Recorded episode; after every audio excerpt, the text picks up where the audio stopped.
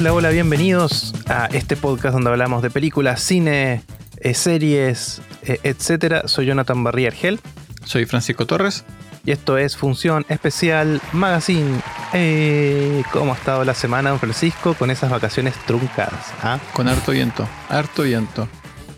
Sí, en el episodio anterior Francisco se iba a Tierra del Fuego y le pasó algo y no fue. Le y Tierra Fuego, fuego. se enojó y se prendió fuego sola. Sí, qué heavy. Eh, sí, fue. O sea, mira, eran, eran vacaciones cortas. La verdad, yo me, me lo tomo con harta. mm, con harta este zen, como con mentalidad zen. Mm. Porque. mm, Siempre que salimos en auto. eh, yo así no no puedo evitar pensar en las peores. Yo me veo rodando por el barranco. Hacia abajo. Entonces, claro, fuimos. Pero tú no manejas. No, po. No, Ah, yo, no, yo no podría. Mis habilidades. eh, ¿Cómo sería? Automovilísticas. Automovilísticas son peligrosamente bajas. Así como. No, yo estoy seguro. Y cada vez que tenemos esta conversación, cada vez que me dicen, oye, ¿podrías aprender a conducir? Yo sé que voy a dejar una larga lista de accidentes y cadáveres en mi camino. Si no, no puedo. Como que mi mente no está diseñada para. Un segundo voy a estar prestando atención y otro segundo voy a estar mirando como un pájaro, así como mira un pájaro volando y ya, listo. Entonces, este. No, no conduzco. Eh, pero iba con mi hermano y con mi compañera de sillón. Pero mucho viento, así que no pudimos cruzar en el. en primera angostura. Eh, pero volví, o sea, en el mismo camino, por ejemplo, encontramos un camión volcado. Entonces, ah, al final- cierto, sí. Así como si lo peor que te pasó de tus pequeñas vacaciones es que, bueno, no pudiste cruzar, pero volviste sano y salvo y en realidad el gasto de dinero era bajo. No perdimos casi nada en términos de las compras que habíamos hecho. Así que no, bien. Así como, bueno, habrá que esperar una nueva temporada nueva para ir a conocer Tierra del Fuego. Y claro, en el camino no encontramos un camión. Después de regreso, eh, el incendio de Tierra del Fuego, que no sé cómo está, pero el viento no ayuda, me imagino. Y de hecho, el- el- un conocido que teníamos que por trabajo tuvo que cruzar, cruzó ese día a las 6 de la tarde. Llegó, llegó a la misma hora que nosotros, a las 9 de la mañana, y cruzó a las 6 de la tarde. Tuvo que esperar 9 horas en el cruce. Pero él lo tuvo Sí. que hacer por trabajo. Así que Igual no, no podría nada. ser un, un mini episodio de Destino Final, como cuando ustedes van, corte uno, ustedes van por la carretera escuchando así, pasa un pájaro, tú lo miras, pasa un camión y llegan a la, a la primera angostura y tú ves un pájaro y tienes una visión. Y se vuelven. Te dices, no, no, no podemos cruzar, No, volvamos. Yo constantemente tengo como esa. Por y ejemplo, cuando cuando vuelven ven el mismo camión tirado. a mí no me, no me dijeron en, la radio dice que se está quemando Tierra del Fuego. cuando vas a Ushuaia. Tú has ido a Ushuaia, ¿no? ¿Por Sí. auto? ¿Sí? eh, eh, esa carretera, esa parte de la montaña, igual es como su. O sea, es segura, pero no te puedes distraer, po. O sea, te distraes Ah, y no. te caes. Y... Pero antes era peor porque antes era de, de ripio y si pasaba un camión tú tenías que esperar que pase el camión. Sí, todo el mundo dice lo mismo, igual que el, el fa- el que era famoso antes, el paso de la mosca en. Sí, también, Entre, sí, también entre Chile y. Argentina. Sí. Claro, esas cosas a mí como que me. O sea, no me estresan, pero no puedo evitar pensar así como, ok, eh, hice las paces con todos antes de iniciar este viaje porque posiblemente. Bueno. Así que no, vacaciones frustradas, pero eh, tampoco eran, no eran vacaciones tan espectaculares en términos de tiempo, planificación y recursos. No es como. Yo encuentro terrible así como cuando a gente se le echa a perder así como su viaje a Europa. Ah, mire, tengo una justo que contarte. Hace ¿A- dos semanas. ¿Dónde ibas a ir? No, yo no. Pucha, me hubiese gustado ir, pero no. no. Me contrataron para sacar fotos a un grupo de turistas que iban a la Antártica. Pero yo no Ya. fui a la Antártica, sino que grabé, eh, saqué fotos aquí en el hotel donde estaban. Como parte de su viaje, como. ¿Cachai? Que les dan una ropa especial, tienen que buscarse bota, entonces registrar todo eso y un cóctel y etcétera. Y, y ya pues empecé a averiguar y, y la empresa que me contrató en el fondo es una empresa que junta los billonarios del mundo, así como la gente que tiene billones de dólares, están en ese grupo selecto que viajan por todo el mundo. Y ellos le cobran por llevarlo a todos lados, es siempre el mismo grupo, ¿cachai? Y ya pues le hicieron como el brief, hoy cuando van a la Antártida tienen que, las botas se ponen así, como le hicieron todo. Y, tenemos buenas noticias porque hoy en la madrugada va a haber un- una ventana de tiempo que nos va a permitir viajar en avión a la Antártida y todos, ¡eh! Ya, pues pasó, me pagaron, me fui, entregué la foto y me, y me dijeron que no viajaron nada porque hubo mucho viento. y estuvieron tres días y parece que no viajaron al final. Oh, qué mal.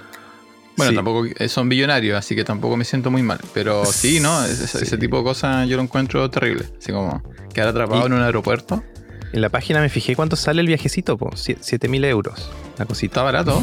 El, de el del barco, Con descuento. yo me acuerdo que hace años estaba como a 12. Bueno, ya, pero avancemos. Pero eso con mis vacaciones frustradas, así que tuve tiempo para ver películas. Muy bien, yo también. Aunque estuve trabajando full, pero igual. Así que de eso se va a tratar el episodio de hoy. De películas. y mini reviews, sí. Eh, antes de eso, una pequeña noticia.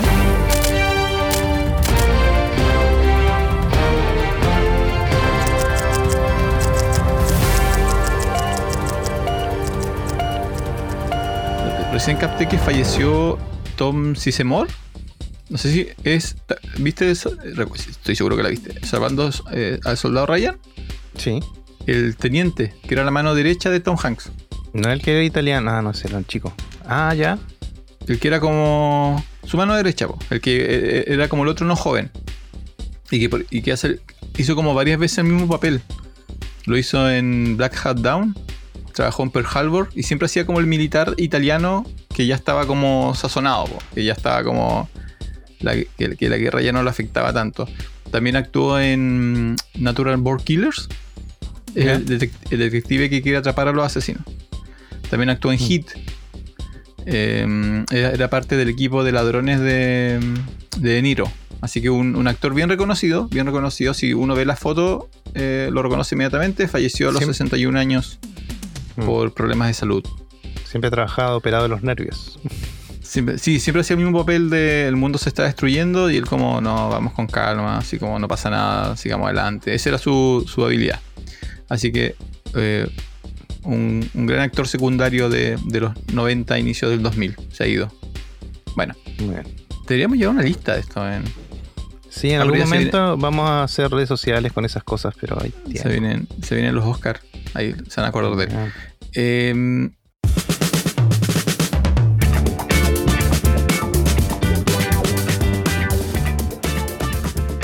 ¿Partimos por las que más nos gustaron? ¿Película o la que menos nos gustaron? Eh, a mí me gustaría primero hablar de una serie ¿Cuál? que, que empezó ahora su tercera temporada. Se llama The Mandalorian. Hay que poner sonidos de piu piu piu. Y sables láser. Piu, piu, piu, piu. Oye, Aunque no hay sables que, láser en la serie. eh, ya. ¿Partió? ¿Hubo publicidad o cómo fue? No, no sentí que partió. Sí, Sí, en, bueno, Ah, en televisión todo el rato, los canales que, que son de la red de Star Plus. Y mm, sí, en todo lo que yo mira, es que yo miro muchas cosas de Star Wars, entonces a mí el, el algoritmo me, me satura con cosas que me gustan a veces. ya, así que partió eh, este miércoles que pasó, el primero de marzo, eh, por Star Plus, la tercera temporada de Mandalorian. eh, donde está el actor chileno Pedro Pascal que le pone la voz nomás ya, ya. No, él no hace las actuaciones, no está dentro del traje casi nunca ahora. Oye, ¿qué onda? Está súper popular Pedro Pascal ahora. Bueno, en fin. Tercera temporada y eh, genial, genial. La verdad que es- es- mantiene lo que venía haciendo Mandalorian, que es una, en el fondo una serie de acción y eso es. Eh, pero en el camino te van mostrando un montón de cosas, incluso como mejorando cosas que hicieron mal en las películas. Y bueno, Baby Yoda eh, se roba toda la, la serie. Ah, De hecho, ahora más. Y incluso capaz que es demasiado ahora. Pero bueno, igual tierno. Oye, pero sigue siendo Baby Yoda. No, no va a llegar a ser adolescente Sí, o sea, Yoda se llama? Grogu. Se llama Grogu. Y, y tiene 50 y- años. Pero es bebé. Ahora como que casi que habla. Ah, ya, ok. Le- Antes hacía como sonido. están- ¿no? Sí. Ya, ok. Y ahora maneja mejor la fuerza, etcétera. Em, pero nada, ahora, em, bueno, los que siguen la historia, eh, mando. en- dentro de los mandalorianos hay como. Bueno, mandaloriano es una religión, eso es lo que eh, eh, impuso la serie ahora. Y, dentro de los mandalorianos hay unos que son como más fanáticos religiosos que otros. Entonces, dentro de ese fanatismo, el credo es no te quites el casco. Nadie puede ver tu cara. Y en, en los episodios anteriores él se quitó la cara un par o se le quitó la cara, se quitó el casco un par de veces. Entonces como la líder religiosa de su grupo le dijo que estaba desterrado porque mostró su rostro, etc. Entonces esta temporada la excusa es que él tiene que volver a un lugar a bañarse con unas aguas eh, místicas y eso lo, lo va a perdonar de la falta que hizo. Y no quitarse el casco nunca más, eso es. Em, Pero las temporadas tienen como un arco completo. sí, cada temporada tiene, sí. Ah, ya. sí. Entonces, Sí. pero, pero tú no sabes si este es el, arco- este es el inicio de él. Puede ser que, que el siguiente No, capítulo después pase algo y cambia, sí. Entonces dentro de todo eso vemos otros grupos de mandalorianos em, y todo eso se complementa en realidad con las series animadas. Yo no la he visto completas las series animadas, em, pero no es necesario tampoco. Igual entiendes lo que pasa, ¿cachai? Pero, pero te invita mucho a ir a verlas. Por estos grupos de mandalorianos, porque de repente dicen, mencionan algo y claro, puede quedar ahí y la serie capaz que lo resuelve un rato más, pero si vas a ver la serie de monitos animados de, de animación, eh, se resuelve más rápido. Bueno, y aparte de eso, él tiene un sable eh, oscuro, que es el sable de los mandalorianos, que el- supuestamente el líder de los mandalorianos tiene ese sable. Por lo tanto, él sería el líder de todos los mandalorianos. Así que ese es un guiño a eso también. Y em, nada, igual fue noticia porque no sé, ¿te, te acuerdas que en un momento había una, una actriz que era de... em, Sí, ex MMA. Sí, y que, que dijo una frase muy desafortunada en Twitter, Twitter como anti... ¿Cómo se llama? Holocausto. Em, entonces Disney la separó de la serie. Entonces ahora directamente van y dicen, oye, ¿qué pasó con Cara que era su personaje? Y otro personaje le contesta, no, está en otro lado haciendo otras cosas. Y listo. Y ahí resolvieron por qué no, pa- no aparece. Pero es muy chistoso. Y la gente en, en Twitter y qué sé yo, eh, como que algunos están como a favor, otros en contra, etcétera. Pero en realidad fue muy terrible lo que dijo, así que, bueno, es Disney. No, no, no fue tan terrible tampoco. Fue ¿Cómo como que un momento nomás. Fue como el, el contexto fue equivocado. Sí, pero bueno. Em, y nada, eh, la verdad que la, la serie su- sigue súper bien, tiene buen presupuesto, es increíble todo lo que vemos en pantalla, la verdad. Eh, así que dedito por arriba por ahora por, con Mandalorian. Em, iba a mencionar otra cosa más, pero ya se me pasó. De hecho, ella, ella, su- ¿supiste que ella está sacando películas ahora? po? ¿Ah, sí? ¿No? Sí, po, porque hay como un... En Estados Unidos se están armando como compañías para generar proyectos como para estos actores cancelados. Ah, pero Entonces, Trump. Trump ahí poniendo las De, luces.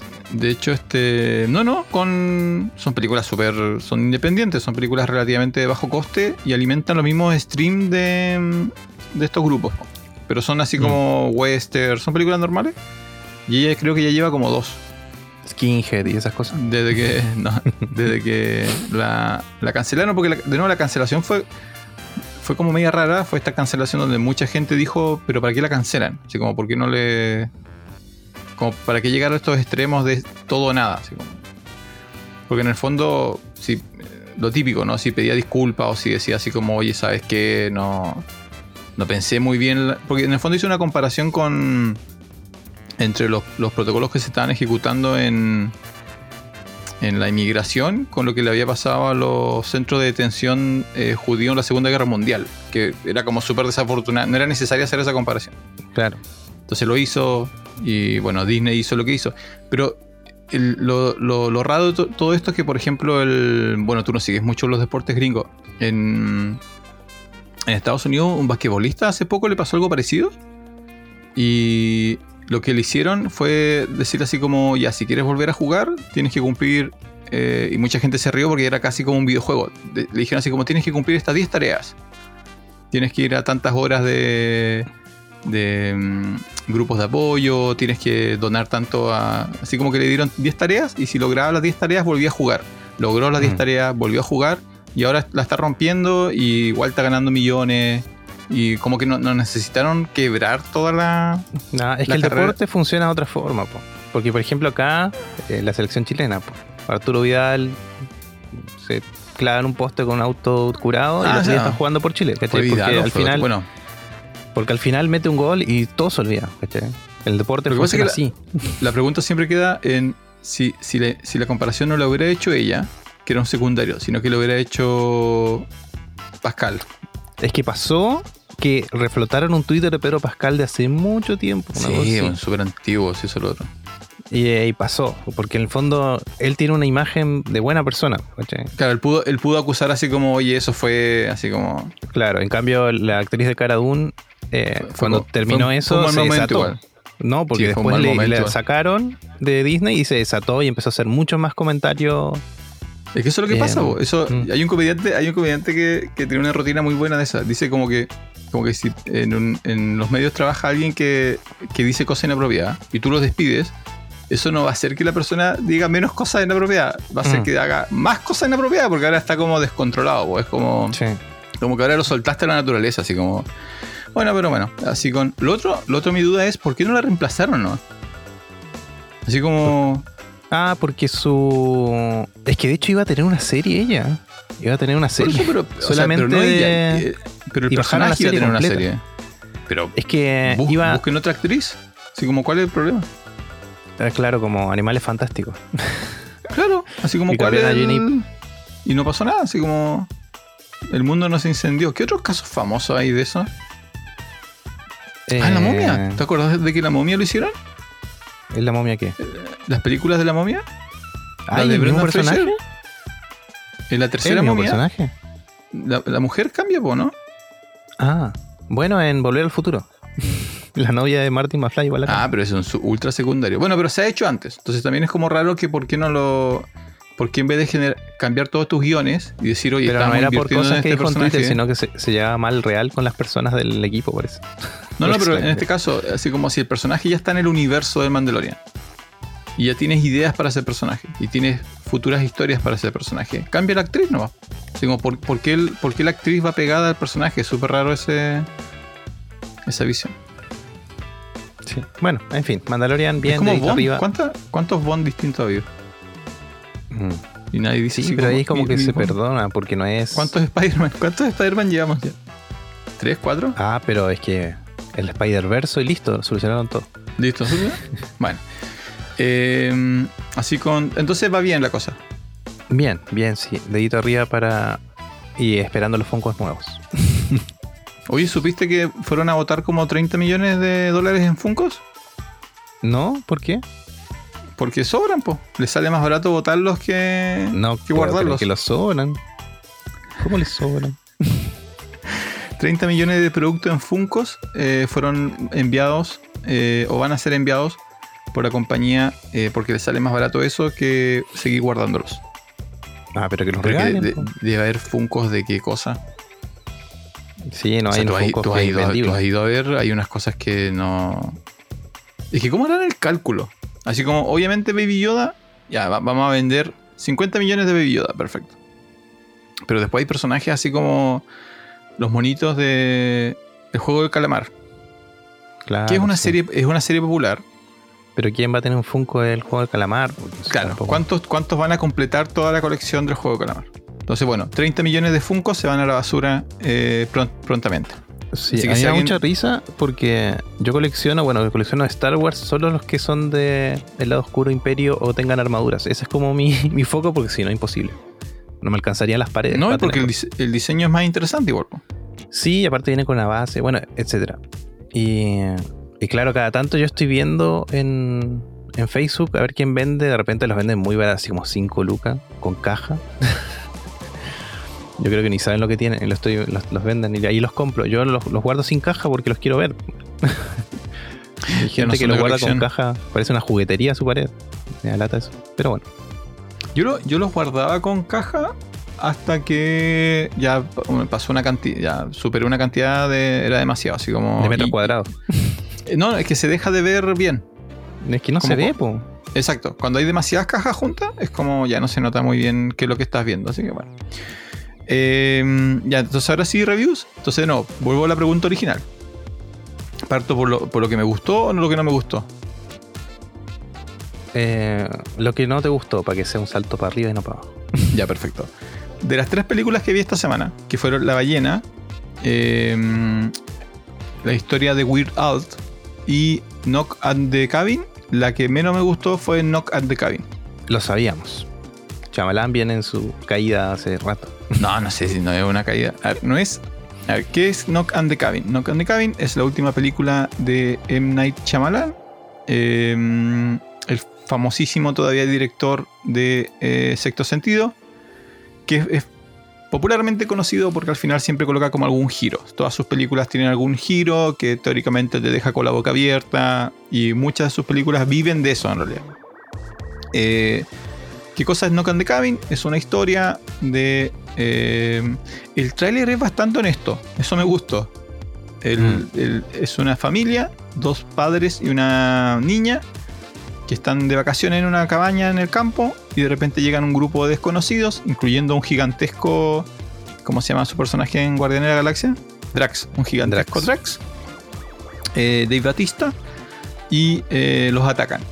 Entonces, la gracia de la película es eh, saber por qué lo están atacando, eh, cuál es la razón, cuáles son las motivaciones y si esta familia se va a lograr o no salvar de este grupo de extraños que lo está atacando en, en la cabaña. Eh, lo primero, lo primero, lo que más me gustó visualmente está muy bien eh, Shyamalan. El- el- está muy bien hecha, está muy bien filmada, está muy bonita la película, está muy agradable. eh, y eso yo creo que lo viene sosteniendo de hace un tiempo. Así que bien por Shyamalan. Em, la historia ya lo habíamos conversado. Él, él como que tiene estas buenas ideas, así como que está comiendo y dice así como, Euro, Eureka, se me ocurrió tal cosa. Eh, pero siento que le falta alguien que le diga así como, oye, eh, ya, pero cómo, que le haga preguntas, ¿no? Así como, ya, pero ¿cómo, cómo la vas a desarrollar? ¿Y cómo vas a explicar esto? ¿Y cuál? Y él como que no, no tiene eso, parece. Entonces él se tira al agua, tira su historia y a veces le funciona y a veces no le funciona. Tiene como casi un 50% de éxito más o menos. Así como por cada buena tiene una, una mala. No, nunca tanto. Eh, y esta es como mediocre. Está como ahí, justo en el límite, pero para mi gusto cayéndose para el lado malo. Eh, porque nunca logra... Ah, no puedo contar esto sin spoilers. ¿Ya? Así que esto es spoilers. ¿Ya? Si no quieren saber spoilers de Knock and the Cabin, adelanten eh, 30 segundos. L- la base de la película es que el grupo que está atacando la casa tiene visiones del apocalipsis. Y ellos necesitan que alguien de la familia se sacrifique para salvar el apocalipsis. ¿Ya? Entonces la tensión viene de qué tan real es esto. ¿Ya? Si los tipos están locos o si son psicópatas o qué tan real es esto. La película nunca logra generar esa tensión. Nunca, nunca realmente tú eh, pasas como pelota de ping-pong a, pe- a pensar de que quizá la familia está equivocada o la familia tiene razón o esto es verdad o esto es falso. Es muy obvia la película desde el comienzo. Entonces, eh, eh, la mochila de qué es lo que haría interesante la película, que es saber realmente lo que está pasando, nunca, nunca te colocas esa mochila. Entonces, te deja frío la película. A mí me dejó frío, a mi compañera sillón también le pasó lo mismo. eh, lo dejó frío, fría, en ese sentido. Así como. Entonces, es una película, ¿no? Es- es pa- es- se ve bonita, está bien filmada, está bien actuada, tiene un par de buenos momentos, eh, pero no te, no te, no te acompaña la película una vez que llegas a, lo- a los créditos. Mm. Sí, lo imaginaba. Aun- incluso, porque yo odié The Happening, ¿tú te acuerdas de Happening, no? Sí, sí, sí. Do- donde las plantas son malvadas. Por muy estúpida que es esa revelación, es una revelación que te acompaña. Es que el si problema tú- con esa película son los actores. Es el Claro, el protagonista no es el mejor. No, no hay ni onda entre los dos, no, malísimo. Es súper rara esa combinación. Sí. Es muy de, muy de esa época. ¿eh? Soy de Channel era como la actriz de ojitos verdes y él era como el hombre transformer. Y dijeron, bueno, juntémoslo. Y no, no funciona. Nadie, nadie cree que. Bueno, pero, pero incluso en, en esa película la, la revelación es, por muy estúpida que es la revelación de que el pasto son los el pasto es el asesino, eh, te acompaña. po. Mm. Al otro día todavía estás pensando, oh, que, que- ¿y qué pasaría si de verdad los árboles... Bueno, ya, acá no pasa eso, nada de eso pasa. Entonces, si necesitan ver algo, así como para pasar el rato, eh, no can de cabin. No la veo. Pero, pero si, eh, si no. No se pierden nada si no la ven. Para mí, me llamó mucho la atención. Para mí está mucho mejor la de la playa. eh, pero la crítica Ah. está, evalua- está evaluando mejor Knock on the Cabin. Para mí, Old, que la de la playa, funcionaba mucho mejor porque, porque es local. O sea, es la historia de una playa y 11 personas, ¿no? Entonces, Igual tiene un giro de mal final, pero bueno. Sí, quedado tiene con un- el primer giro y Ah. no el segundo. Pero bueno. entonces el, el- pero la situación es tan pequeña que te, te da opción para jugar con eso. Como que tú no sabes realmente qué es lo que puede pasar al final porque, porque si esas personas en la playa morían, morían, ¿no? Mm. En cambio, en Knock on the Cabin, la apuesta es tan grande, eh, es tan ambiciosa eh, la premisa, que la hace demasiado obvio. po. Entonces, eh, me, me decepcionó. Yo pensé que iba a ser mejor y me, me decepcionó una vez más eh, Shyamalan. Vamos a tener que hacer un podcast de... um, De él, solo de él. Porque, ah, mira, tiene el sexto sentido. Anda, tú la has visto toda, ¿no? Casi todas, ahora que me estoy pensando. Ya, espérate, ha- hagamos un experimento bien rápido. Solamente anda diciéndome dedo para arriba, dedo para abajo. ¿Ya? Ya, sexto sentido. Dedo para arriba, a mí todavía me gusta. Unbreakable. Dedo para arriba. Señales. Dedo para arriba, dos veces. Oye, estamos, mira, estamos. ah, No sé qué, qué- por qué lo estabas pelando. La The Village. Dedo para el medio puede ser. Ya, dedo por el medio. Eh, Lady in the Water. No la vi. No la vi. Ya, The Happening. Dedo para abajo, por los actores. ¿Contamos, para. ¿contamos del el último Airbender? Dedo, dos dedos para abajo. ¿Pero, ¿Pero es una película de Shyamalan? ¿O simplemente Sí, le, sí, le po. colocaron un, cheque- un cheque gigante en la cara así como, No, oye, pf, ¿quieres no, mandar de- a tu hijo a la universidad? Ya. Es de él y encima decía que iba a haber secuela. Chao. Ya, entonces, dedo para abajo, doble dedo para abajo del último Airbender. Eh, After Earth, la de Will Smith. After Earth no la vi, parece. ¿Cuál es? ¿Es la que manda a su hijo? ¿No? Eh, donde va él y su hijo, ¿sí? Ah, no la vi entera, así que no, puedo opinar. No la he terminado de ver. La visita, ¿La visita cuál es? eh, los nietos que van donde la abuela. Ay, creo que sí la vi, ¿o no? Muy bien, cero impacto en la vida de Doña. Que es un horno y la quiere meter al horno. Ese, ¿puede esa, ser? esa, Ah, esa. sí la vi. Sí, dedo chiquito para arriba. Ya, dedo chiquito para arriba. Split, Split es. la continuación de Unbreakable. Ah, sí, dedo para arriba. Oye, está bien. Chama. Oye, ¿viste? Glass, la- el, la trilo- el cierre de la trilogía. No, dedo De- para abajo. No me gusta. Uh, Old. No. O el dedo para arriba. ¿Viste? Entonces que no entiendo tú. Sí, ¿por qué? Me gusta casi todo. Mira, ya, ya, que eres fan de. En general, eres fan. Le das la oportunidad a Shyamalan, en general. Sí, en general. Pero sí. con Oye, vi casi desconfianza. todo. Vi casi Con todo, desconfianza. no. Desconfías de, de, de Shyamalan. Eh, ya, pues, esa fue mi. la, la peor que vi esta semana. Knock on the Cabin. No es mala, pero no la recomiendo y no se pierden de nada. Y una decepción para de Shyamalan. Dale tú, a ver. Mm. Sí.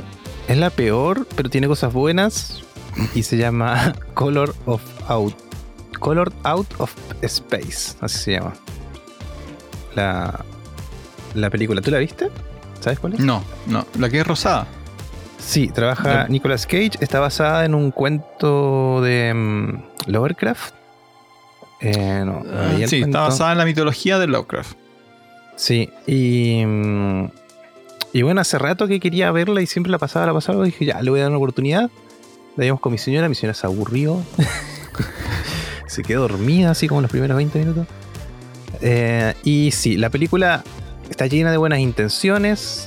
Hay unas cosas con el tema de la luz, el color, las, las criaturas que aparecen que están increíbles. Pero parece que está mal dirigida nomás, porque hay cosas que no, no, no cierran, no calzan, no. eh, no sé. Eh, Nicolas Cage no es su mejor actuación. Eh, los actores secundarios tampoco actúan tan bien. Yo creo que. Que eso es. Está buscando del director a ver qué otra cosa. Por lo menos yo no he visto nada de él.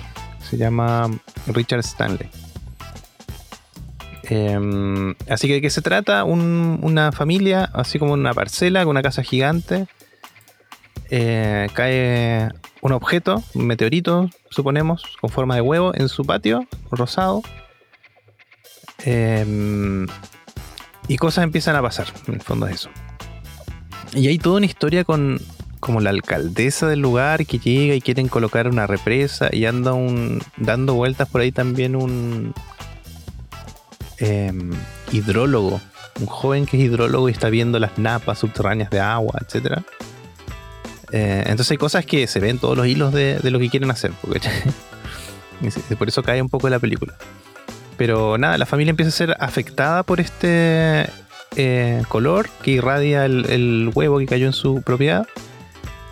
Em, y cada vez la película se vuelve más oscura y, rara. Y, podemos hacer un paralelo con la cosa de otro mundo.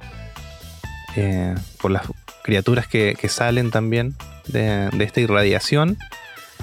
Eh, y eso, y la, la, la, película crece en suspenso en lo que tú ves que va empezando a pasar. Que la familia se vuelve un poco psicótica. Eh, y bueno, y después empiezan a pasar cosas muy terribles eh, con las criaturas que, que, que, empiezan a, a, formarse ahí en, en ese eh, terreno. Así que nada, una... No sé cómo calificar la película. A mí no me gustó tanto porque se le ven mucho los hilos. Eh, pero la idea está súper buena, la verdad. Una lástima. Color Out of Space. Está en Prime Ah. Video. Estaba viendo el- el- al director. Claro, no ha hecho nada mayormente conocido. Eh, hizo. ¿Tú te acuerdas de una película malísima? Eh, la adaptación de La isla del Doctor Muro. No, no la vi. No. Hay una versión en 1996. Bueno, ¿conoces la historia del Doctor Muro? Que es este científico que transformaba animales en personas. Mm. ¿Sí?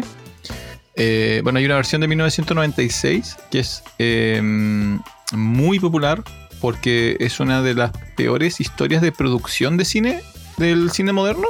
Eh, la película contaba con Marlon Brando y con Val Kilmer. Ya. Y dice que la, la producción fue una pesadilla, así como fue al, al nivel tal que creo que varios productores y directores renunciaron. Y el que terminó como haciéndose cargo de la, del muerto fue este tipo. Fue como Rich- eh, Richard Stanley. Como que él terminó, él vino a reemplazar al, al último director que renunció. Eh, y sacó la película para adelante, ¿no? La película es horrible. eh, pero cuando es súper entretenida la historia detrás. Es como ese periodo oscuro de Marlon Brando donde él quería trabajar cuando, cuando quisiera y cambiaba las reglas y cambiaba las líneas y no quería actuar y bueno pero en 1996 ese es como su proyecto más, más popular. Y luego hizo esto Color of eh, Color of, Space que eh, a mí me, visualmente te iba a preguntar visual cómo en términos de, de estilo te gustó Todo lo que es efecto está increíble. porque ese es Prácticos como su y- fuerte no es como Sí, es algo que tiene su sello la película. O sea, no se ha visto ninguna otra película que yo sepa, no sé. Y de hecho la- las criaturas están súper bien hechas. Todo lo que es criatura, efecto práctico está increíble. ya, pero- el problema es la historia El problema es el, sí la dirección, porque los actores están mal. Están, están en otro, no sé, están mal. Entonces el director parece que no se metía mucho en la actuación de los... Están como, están como en otra película, están en otra película. Sí, sí. Ahora, ¿cuánto Así de eso que- será? ¿Será que si tú eres un director eh, de nivel medio bajo, como Richard Stanley, y tienes a Nicolas Cage ahí, Es que y Nicolas Bueno, Cage empieza a ser de Nicolas Cage, ¿en qué momento le dice así como, eh, señor? Es que ni siquiera es él actuando, es súper raro. Está rarísimo. Y eh, es que el director es el, en el fondo es el, el, Tiene que tener cojones el director. El director es el gerente de la película. ¿cachai? Entonces, que el proyecto salga mal o bien es culpa del director. Ahora hay directores que tienen un equipo tan bueno que él no hace nada. ¿cachai? Está ahí nomás. Y toma las decisiones, pero no, casi no deja que las cosas pasen. O Porque yo. Dale. eh, se mete se mete más para que salga como él quiere que salga, ¿cachai? Por eso hay yo- actores que tienen un sello y otros que no. Porque para la gente que no nos sigue, eh, y para la gente que nos sigue, hacerle recuerdo, esta crítica que está haciendo Don Jonathan a Color of the Shape viene de alguien que le encantó Space. Prisoners of the Ghostland. Sí. Sí, sí. que es una de las películas más raras tipo B de, de Nicolas Cage del- de los últimos cinco años. Así que es súper raro. Tu, tu, tu, tu escala es súper Tu escala de Nicolas Cage es súper rara, doña Jonathan. Sí. Pero bueno, en Pero, fin. bueno. eso, eso Ya, pero ¿vale la pena? Outspace. Eh, sí. Si quieres explorar otro tipo de cosas, sí. Sí, sí. Yo creo que sí. Ya, si te gustó eh, la cosa, sí, te va a gustar. La cosa. La, ¿Mm? Una caída de carne impresionante. ¿De qué año es la cosa, doña? Del 80 y algo, ¿no? Sí. bueno, eh, la siguiente que yo vi, que es una película intermedia, que mm, no sé cómo recomendar, porque yo le dije a don, don Jonathan el nombre de la película y don Jonathan ni siquiera conocía al personaje. No, es que Eh, es- el- tú tienes mucha cultura gringa, yo no. Yo viví en Argentina, en Argentina se odian los gringos. el 20 pero ¿por qué si la guerra fue con los británicos? No entiendo Ay, qué, no sé. qué problemas tiene No. Eh, bueno, el, el 2022 salió una película eh, biográfica, teóricamente biográfica, perdón, entre comillas biográfica, de Weird Al Yankovic, protagonizada, y esto fue lo más importante, la, la razón por la cual la película agarró eh, peso es porque está prota- protagonizada por eh, Daniel Radcliffe, que es eh, Harry Potter. Entonces, este actor que ya en realidad ha, ha dejado bien atrás el tema de, de Harry Potter, tiene una muy buena carrera como actor adulto en películas, De películas independientes. Sí, se está yendo más por el lado independiente que por el lado eh, de a gran escala. Yo creo que en parte porque quizá le, le están ofertando los mismos papeles una y otra vez. Yo creo que, Yo no- creo que no- en parte porque él era el joven más millonario, me acuerdo en esa época. eh, Era el top uno de todo el mundo, joven Sí, más po. millonario. Sí. Sí, po. Entonces por eso eh, yo creo que, el- que, el- que los grandes estudios le ofrecen como lo mismo de siempre y en cambio él dice no, yo quiero, no necesito la plata. Entonces denme ideas buenas y esas ideas buenas en general vienen por, por el cine independiente o por producciones tipo A24 y cosas así. Bueno, entonces él acepta hacer el personaje de Al Yankovic que es, yo le explicaba a Don Jonathan, eh, es un cantante de parodia eh, que toma canciones famosas de- del, del pop y el rock eh, moderno y le cambia la letra. Entonces, eh, alguno de sus ejemplos es eh, la, la canción de Michael Jackson, Bad, and Bad. No, no, Ujú. ¿Tú viste el, el- el- el clip alguna vez o no? Que son como unas pandillas que pelean como bailando. Ah, sí, po. Y se Ya, bueno. toman de la mano y supuestamente tienen como un cuchillo en la otra mano y no pasa nada. Y, Y cambia la letra de I'm bad, que significa soy malo, por I'm fat, que significa soy gordo. Entonces en el video, él, eh, son todos gordos bailando y peleando en pandilla. Y, y cambia toda la letra, toda la letra sobre comer y sobre ser gordo. Entonces eso es lo que hace Al Yankovic. Agarra películas, canciones famosas y las hace, entre comillas, graciosas. ¿Ya? Esta referencia es solo para algunas personas. ¿Escuchaste esa canción que era I'm X-Proof and I Know It? Sí, po, ¿ya?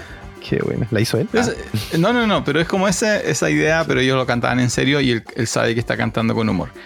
Eh, entonces es como una gran referencia del humor raro alternativo de los gringos de los 80, 90, 2000. Entonces, ¿cuál es la gracia de la película? Eh, en el fondo, él toma el modelo de película que hemos estado recibiendo los últimos años con la película de Queen, con la película de Elton John, con la película de Elvis, y él parodia esa película. Entonces, usándose a él como protagonista, él parodia todos los, los tropes de esas películas. Por ejemplo, mm. eh, y todo lo lleva al extremo. Entonces, por ejemplo, eh, a, él, a su personaje igual le pasa eso de que su familia no quiere que él sea músico. Entonces, eh, él se resiste, pero en el caso de él lo transforma en algo estúpido porque como él es acordeonista, su papá es como anti-acordeones, lo cual es como súper específico y súper estúpido, pero claro, funciona en la película porque en vez de ser como el, el, el Elvis, el Elvis del rock o el Elton John eh, también del rock o cosas así, o, o un personaje como Kurt Cobain, ¿cierto? Que es como contrasistema. Este El tipo Kurt es un acordeonista nomás. po. Pero aún así en el mundo de la película es como hay como una resistencia en contra de los acordeones y eh, como que todo se burla de todo eso, toda esa idea del artista que su- tuvo que sufrir para ser famoso y del peso del- de los millones. Entonces toda la película es una parodia, toda la película es una sátira a distintos elementos de la industria del cine, pero de muy buena, eh, no oscura, sino que como muy, muy superficial, ¿no? Muy es Mm. simpática nomás. te hace- Y en algunos momentos funciona, en otros no tanto. ¿Cuál es el problema? Depende mucho de cuánto conocimientos tengas de la cultura pop de los 70, 80, 90. Ah, ya. Una película para yankees. No, no, para, para 70, 80, 90. Por ejemplo, en el, persona, el, el, su- su- el- el villano es Madonna. Esto es un spoiler Ah, menor, pero el, el villano, así como su enemigo mortal en la película, termina siendo Madonna. ¿Pero con Y- la cara de Madonna o la cara que tiene ahora? Porque ahora no es que es- eh, por eso ahí viene la parodia. Consiguieron una actriz que se parece mucho al- a la Madonna joven y ella, ella en, su, en su vida cotidiana se viste como la Madonna de los videos. Entonces, eh, ¿me entiendes? Es como. eh, Obviamente se está riendo, se está riendo de eso. eh, así que no, bien entretenida, simpática. Eh, pero va a depender de, de tu edad y de cuánto sepas de, de la cultura gringa y cuánto veías MTV o no. ¿Tú alcanzaste? ¿Llegaba MTV Argentina Sí. no? O, o tocaba pura. Oye, pero Pura se había presentado en. Argentina en MTV, ¿qué me dices? ya pues, están exiliados en. En México, sí. Claro, de- Em, dependiendo de cuánto MTV viste cuando MTV daba música, es tu nivel de disfrute de mm, Weird Al Yankovic. Porque en el fondo es como, esa, es como esa cultura del- de la televisión de, de música noventera. Así que bien, pero también, si, si la ves y no. y después de si después de los si primeros seis minutos no la entiendes, eh, tienes permiso para apagarla y, Quema el televisor. y botar el televisor por la ventana. no ¿Qué más viste tú, Doñota? Em, vi. A ver, voy a hablar de. Ah, sí, alcanzamos. Voy a cortito. Vi Quantum Manía, la nueva película de Marvel que todavía estaba en los cines cuando la vi. Fui a ver la semana pasada con mi hija. Em, nada, le di una salida al cine, así que fuimos a ver Quantum Manía. ¿Qué tal? Em, no lo sé. No sé si ya estoy como sedado ¿Te- con todo lo que es? Marvel. ¿Qué pasó? No entiendo. No, no me, no me, pero no me enloqueció, digamos. No. Ya, pero ¿cuál fue la última Marvel que te enloqueció? La, bueno, que me enloqueció ninguna, pero por ejemplo, Wakanda Forever, Wakanda Forever por lo menos tiene algunas cosas como de acción como que te despiertan, ¿cachai? Como que te mantienen entretenido. Y yo lo encontré planita Quantum Manía, incluso los chistes un poco más, no sé, yo creo que soy más viejo ahora. Mi hija le encantó. ¿A tu hija le de- gustó? Sí, a mi hija sí le gustó. sí. Ah, ya, qué bueno. Eh, pero se trata de, bueno, Ant-Man and the Wasp y toda su familia se mete al mundo cuántico, así como más chico que un átomo. Eh, resulta que ahí hay personas viviendo todavía. Y em, nada, hay un villano que está escondido en ese mundo eh, y hay guerras y, cosas que pasan ahí. Ahora, no sé si leíste últimamente, hay mucha gente reclamando porque, por qué costó 100 millones de dólares hacer esta basofia, dicen. Pero en realidad no están viendo la película. O sea, el principio prácticamente es Star Wars al principio. O sea, una cantidad de, de vestimentas, personajes, tratamientos de, de lugares. Eh, no tiene tanta pantalla verde ni tanta cosa CGI, ¿cachai? De ah, en hecho- términos de producción, ya. O sea, por lo menos, o no se nota, porque. O sea, tiene, Pues- obvio que tiene, pero, pero por ejemplo, cuando una persona va caminando y se cruza otra, es la, lo grabaron, ¿cachai? No es que grabaron personas por separado, ya, ok, ok. como hacen en otra. Hay escenarios, hay escenarios. Claro, Construyeron incluso escenarios, construyeron vestimenta. no lo, no lo investigué, pero sí, muchos de los atuendos y personajes, a mí parecen mucho que son como desechos de Star Wars, porque hay cosas muy parecidas a las películas, a las últimas tres películas de Star Wars. En vestimenta, ¿cachai? En, en forma de los personajes. A mí parece que capaz que, como Disney tiene todo, capaz que sacó bocetos de eso y los trajo acá, yo creo. Porque es demasiado parecido a Star O Wars. sea, yo creo que si son, si son cosas que están como en el fondo Mm, o en el diseño del universo, yo creo que si el director dice, oye, necesito. Porque tú, tú das una descripción, ¿no? Universo semifuturista limpio. Entonces Mm. deben tener cajas de. Claro, pero ahí tienes que ver porque, por ejemplo, el artista trabaja para una película y el contrato es para esa película y todo lo que no se usa era para esa película. Entonces, si lo usan, tienen que pagarle nuevo al. eh, A eso Sí, voy, pero todo, No- no sé todo Disney, po, ¿o no? Cla- salvo que el contrato hubiese dicho para esta película y para todo Sí. Disney. Ahí sí, Claro. ahí jodió el artista. Pero bueno, ahora se viene la inteligencia artificial, así que los artistas estamos ahí No. tristes. no. ¿De qué estás Bueno? Entonces, eso es más o menos la película. Hay como guerras, hay una facción más eh, desvalida que la otra. Y aparece un personaje que al parecer yo no sé mucho de cómics, pero es importante en los cómics, ¿o no? Es Modoc. Se llama así. Ah, pero Modoc no es el malo malo, po. Es el ayudante del malo malo. Sí, po. Del mero malo. Modoc eh, es un secundario. Que es muy famoso, sí. Sí, entonces aparece aquí. Yo lo traen a colación de otro villano que hubo en otra de las películas de Ant-Man. No vamos a decir mucho más, pero yo no sé si en los cómics es así, etcétera. Pero yo sabía que van a hacer una serie con él, no sé si animada. No, ya ese el modo, personaje, modo ya algo tiene chistoso. Ah, ya la tiene. Ya. Sí. Tú No me fijé si es el mismo. No me fijé si es el mismo o no. Eh, pero es eso. No, no hay mucho más. Sí, hay algunas cosas que sí, lamentablemente, hay que ver. La serie Loki, por ejemplo. Eh, yo vi la serie de Loki y entendí algunas cosas más que mi hija no, porque ella no vio la serie. ¿Cachai? Pero, pero ella disfrutó la película igual. Pero disfrutó la película igual, sí. Ah, de hecho, ella le gustó mucho más. Así que eso, no, no hay mucho más eso. que decir. Es- vale la pena ir al cine a verla. No sé si todavía estará, pero yo creo que sí. Yo pagué dos lucas de entrada. está bien, está bien. Ir un rato a pasar el tiempo, tampoco es tan larga. ¿Cuánto dura? Eh, mm, casi dos horas, a ver, pero un poquito. No sale aquí justo. Sí, pero menos dos horas me parece. No, no la, Ah, ya, no qué la bueno. encontré larga, sí. Yo escuché que Pero- están dando duro. Sí, porque No dicen por dónde qué. está toda la plata, pero si la plata está ahí, que no ven, no lo ven. A ver si vamos- estamos en, en un mundo que es bueno reclamar y no ver. Lo que pasa es Eh. que yo, yo lo. eh, yo creo que la película. O sea, el universo de Marvel cayó en una trampa que yo pensé que iban a. No sabía, no sabía si lo iban a esquivar. Star Wars igual cayó como en esa trampa. Y para los que leemos cómics, ya conocemos esa trampa. Que es cuando tú mantienes un universo vivo tanto tiempo. eh, inevitablemente se te van generando una cantidad de problemas en la narrativa y en la lógica y, y cómo tú construyes tu universo que en algún momento son como parecieran insalvables. Eh, pero en el cine normalmente eso no pasa porque normalmente una película tiene dos, dos secuelas y, y corta, ¿no? Pero Marvel, ¿cuántas lleva? ¿Cuántas películas son? No, no sé, más de 30 serán, 20. Sí. 30, capaz. Más. Entre 20 y 30. Eh, Ahora, el tema es que, claro, está conectado todo, entonces si dejas de ver algo, esa es la... no, y, la, y- y la expectativa, ¿no? La expectativa de que, de que inevitablemente te van a comparar esto con, con la saga de Thanos. Pero la- en parte la saga de Thanos funciona porque era la primera vez que, que lo lograban.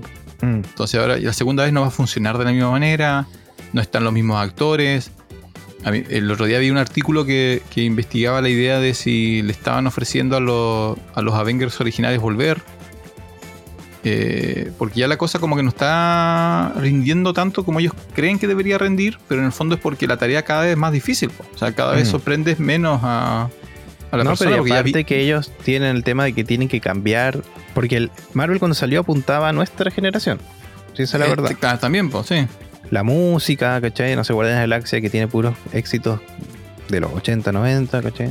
Pero ahora tienen que cambiar porque la- los que consumen más eh, son los más jóvenes. Entonces Por eso, tienen que cambiar y renovar. Ahora el tema es que es difícil porque yo todavía voy a ver las películas. Sí, pero, pero por ejemplo, este, este- o sea, quizás hubiera sido bueno que, re- que reinicien. No sé, la verdad, nunca vamos a saber porque, no, bueno, tendríamos que visitar universos paralelos. Sí. Por ejemplo, para la gente joven, eh, ¿qué cosa es Modoc? Entonces, claro, la- la pri- la pri- el- Marvel partió con estos personajes icónicos, ¿no? Capitán América, Iron Man, Thor, que eran como los tres más grandes que podían usar en ese momento, porque el, más, el personaje más grande de Marvel es Spider-Man. El infalible es Spider-Man.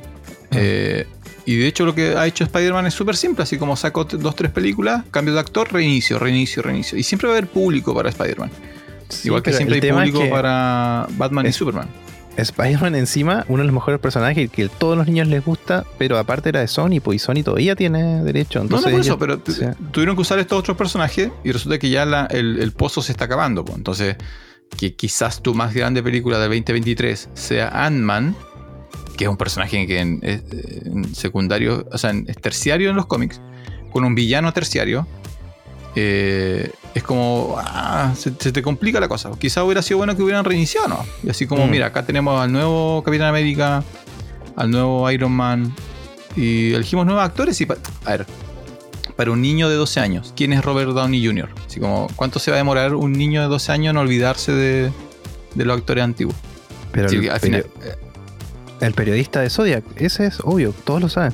Entonces el, el- el que pelea por esto de que no, mi, mi Capitán América es eh, Chris, ¿cómo se llama? Evans. Ese es un tipo que primero igual va a ir al cine, igual tiene su plata. Así que bueno, vamos a ver qué pasa con Marvel, pero estuve viendo que le están dando como caja al, al pobre Quantum Universe. Sí, Eh, ahora cerrando, y la recomiendo para ir al cine, que apuesta buena, no. Si no tienes que ver, puedes ir a verla. Ahora sale lo que tú decías, el nuevo Thanos aparece en esta película. ¿Cachai? Sí. Y lo malo es que construyen todo y recién en la escena post crédito sabes quiénes serán los villanos de todas las otras películas. ¿Cachai? Eso. Eso lo voy a dejar ahí. y tienen que verlo aquí. para ir a verlo. Y tiene que ver Loki. Eh, eso. Loki Sí. es como el que queda, el, el actor que está quedando, ¿no? Sí, Qué raro que no se haya aburrido ese tipo. Yo creo que ese tipo ya de, yo creo que está a punto de aburrirse. No, la, la otra que es muy popular es la, la rubia, la nueva eh, Widow. Ah, Esa chica igual mm. tiene como alto arrastre. Bueno, vamos a ver qué, le pasa, qué pasa a Marvel en los próximos años, porque tienen planes como hasta para 15 años más. Eh, ya, yo, mira, la mejor película que vi. Pero tampoco, tampoco fue, es tan, tan, tan buena, pero es bastante, bastante buena y totalmente recomendada. Es La Ballena. Pude The ver La. Ballena, The Whale, eh, que fue mundialmente conocida por la actuación de Brendan Fraser, y por su Eh, transformación. por su transformación de un tipo con altísimo sobrepeso, eh, obesidad mórbida como al- casi al, al extremo. Pero la película es mucho más que eso. Eh, la película gira alrededor de este personaje, que es un profesor que básicamente no puede salir de su casa porque no tiene autonomía de movimiento por su sobrepeso. Y la película construye su, historia de por qué llegó a ese punto, y cómo, y cómo las decisiones de su vida han afectado su relación con su hija, con su ex esposa, con su amiga y con su mundo, ¿no? ¿Qué es lo que tiene la película? Eh, no es tan oscura como pensé que iba a ser. La verdad pensé que iba a ser mucho, mucho más oscura. Eh, porque primero por el director, que es Darren eh, Aronofsky, eh, entonces pensé que esto iba a ser como una, una tragedia, así como 90 minutos de llanto y tristeza. Y, y la verdad no es eso. Eh, tampoco es como una película muy positiva. Es como el límite de Darren Aronofsky. El- el- el- pero funciona porque Brendan Fraser es el actor perfecto para esto. Brendan Fraser es como logra que el personaje funcione eh, y logra que funcionen tanto los momentos donde tú sientes empatía con él como los momentos donde tú te das cuenta que el personaje cometió errores. Que es lo que más me gustó de la película. De hecho, estoy pensando, eh, voy a encontrar la forma de usar esta película en algunas clases. Eh, De obesidad mórbida. de obesidad mórbida. Porque todos los personajes, lo, lo- lo singular de la película es que todos los personajes eh, han tomado malas decisiones en su vida, pero son decisiones eh, que se comprenden. Es una película muy humana. Es una película muy, muy, muy humana. eh, y hay un momento muy tenso. Hay momentos muy tensos de la película porque tú realmente no sabes cómo va a terminar en términos de, estos personajes que, al ser tan humanos están a una decisión de, transformarse en villanos, ¿no? Es como tú los conoces y tu primer instinto es como, ah, este es bueno, este es malo, este es bueno, este es malo. Pasa 15 minutos y tú dices, va, changos. No, en realidad los buenos no eran tan buenos, los malos no eran tan malos, pero ¿qué significa eso para el resto de la historia? Entonces yo creo que eso lo hace, lo hace funcionar súper eh, bien dentro de eso es bastante simple la historia, ¿no? La historia es de un tipo que, que está llegando al final de su vida porque el sobrepeso que tiene está lentamente destruyendo su cuerpo. ¿Sabes con qué la. El otro día estaba pensando el, el estilo el, o el tono. ¿Tú eh, recuerda- recuerdas haber visto Cadena de Favores? No la vi. ¿No viste?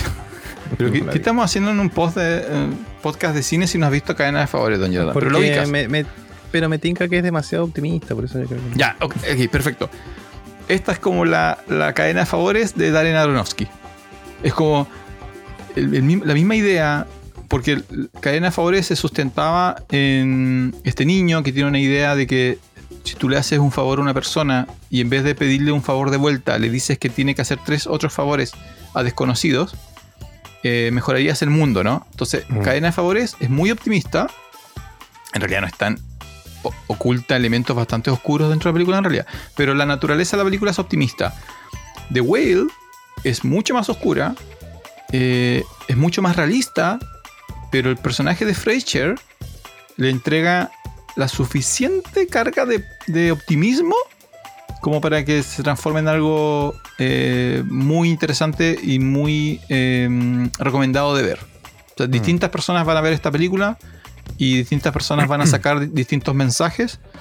Eh, mu- bastante, bastante buena. Me- la- pensé que iba a ser más oscura. Yo me senté pensando así como, oh Dios, voy a necesitar una siesta después de esto.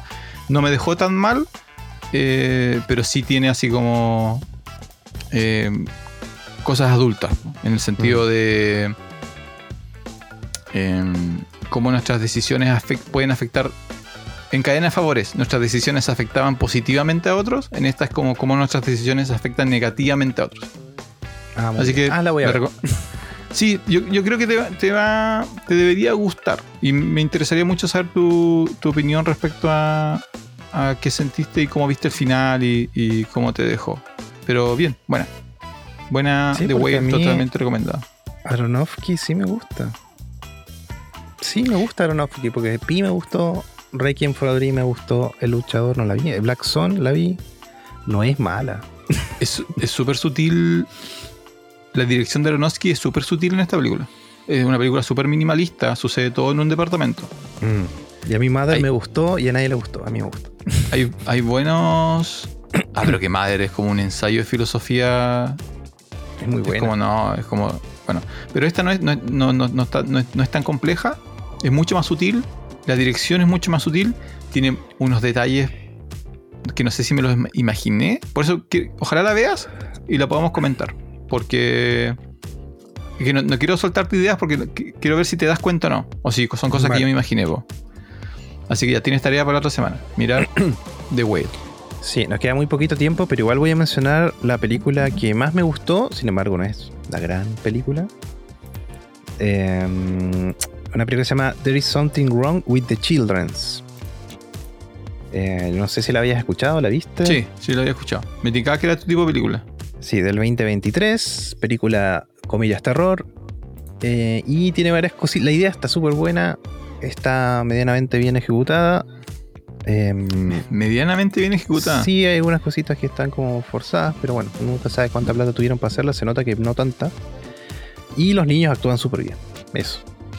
Em, Tú tienes un- una cosa con los niños ahí. sí, sabes que sí, debe ser porque soy papá. pero mm, ya, una... Dos familias, una pareja con hijos, otra pareja sin hijos, se van como unas cabañas, supuestamente no, no lo sabemos muy bien, pero están vac- vacacionando, comillas, en no sé cómo se llaman estos lugares donde hay varias cabañas. Eh, y entonces la, la primera capa, que en realidad no es tan sutil, te la muestran directamente, la capa es una pareja sin hijos, la otra pareja con dos hijos.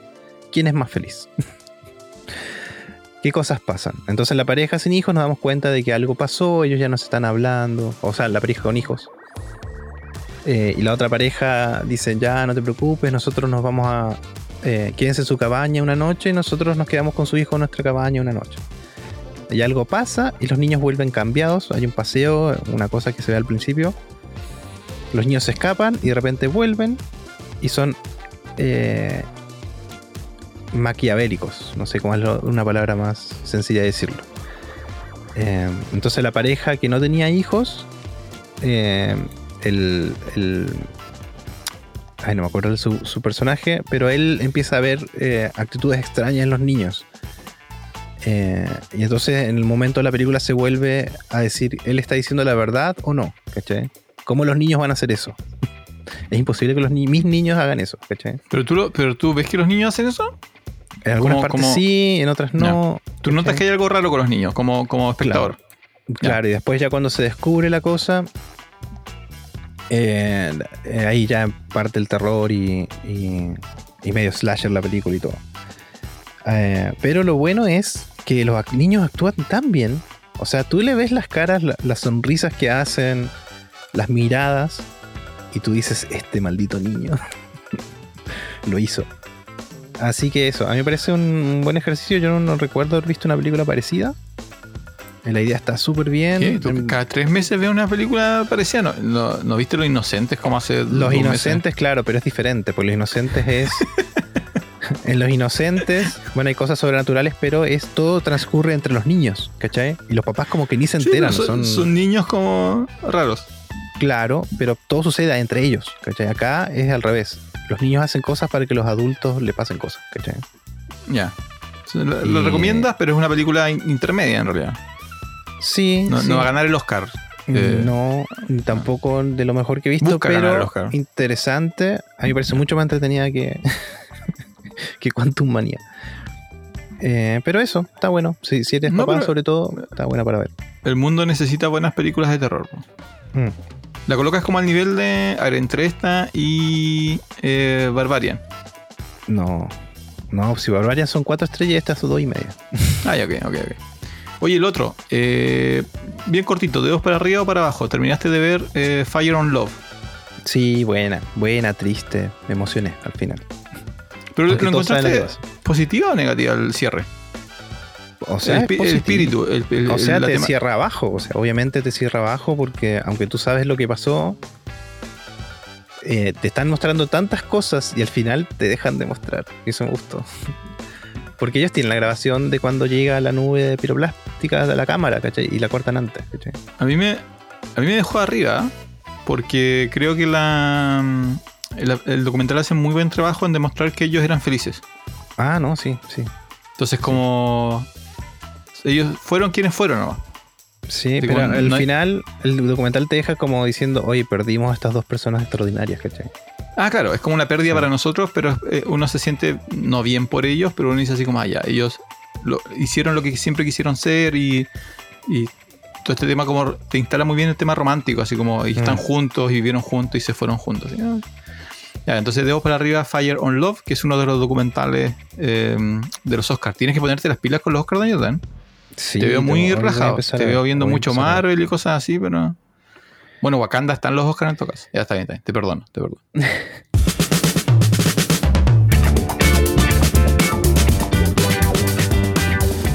ya, entonces, eh, resumen, por mi parte, eh, pueden evitar Knock and the Cabin, pero si la ven, no, no va a pasar nada terrible. Weird Alt, depende de si saben quién es él. Si saben quién es él, la van a disfrutar. Si son como Don Jonathan, mejor no la vean.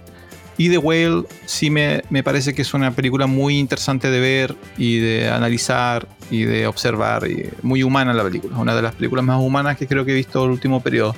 Por tu parte, era eh, Color of Out of Space. mucho estilo, poco contenido. Sí, mal dirigida, pero igual un ejercicio de ir a ver. Em, There is something wrong with the children's. A mí me gustó. Eh, de hecho, lo mejor que vi la semana, tal vez. Sí, pues ya hay que recomendarla. Sí. Entonces, Something is Wrong with the Children 2023. Una pequeña película de, de terror. Y la última de Marvel. eh, es la última de Marvel. Sí, me. Meh, está bien. Se entretiene, es para verla en el cine, palomitas, pero, pero nada más. Eh, ¿Qué más? Eso parece, ¿no? Ah, Mandalorian, partió como Mandalorian avión. bien. Sí, partió súper bien, sí. Sí, Ya. yo- go Mandalorian. Igual vimos hartas cosas, ¿viste? Sí, De poco. Yo todavía me estoy resistiendo a Elvis. así es, don Francisco. Ay, Tres no. horas de Elvis. No quiero ver tres horas de Elvis. No tomes café si la ves. Ah, Ya, don Jonathan. Entonces, nos vemos Muy una próxima ocasión. ¿Sí? Voy a hacer que no grabamos un capítulo. Vamos a tener que hacer un especial de Shyamalan. ahí, ve- ahí vemos, sí. Ahí vemos cómo viene la semana. Un ranking de Shyamalan. Sí. Así que eso, eso es el episodio de hoy. Soy Jonathan Barriergel Soy Francisco Torres. Y esto fue Función Especial Magazine. ¡Hey!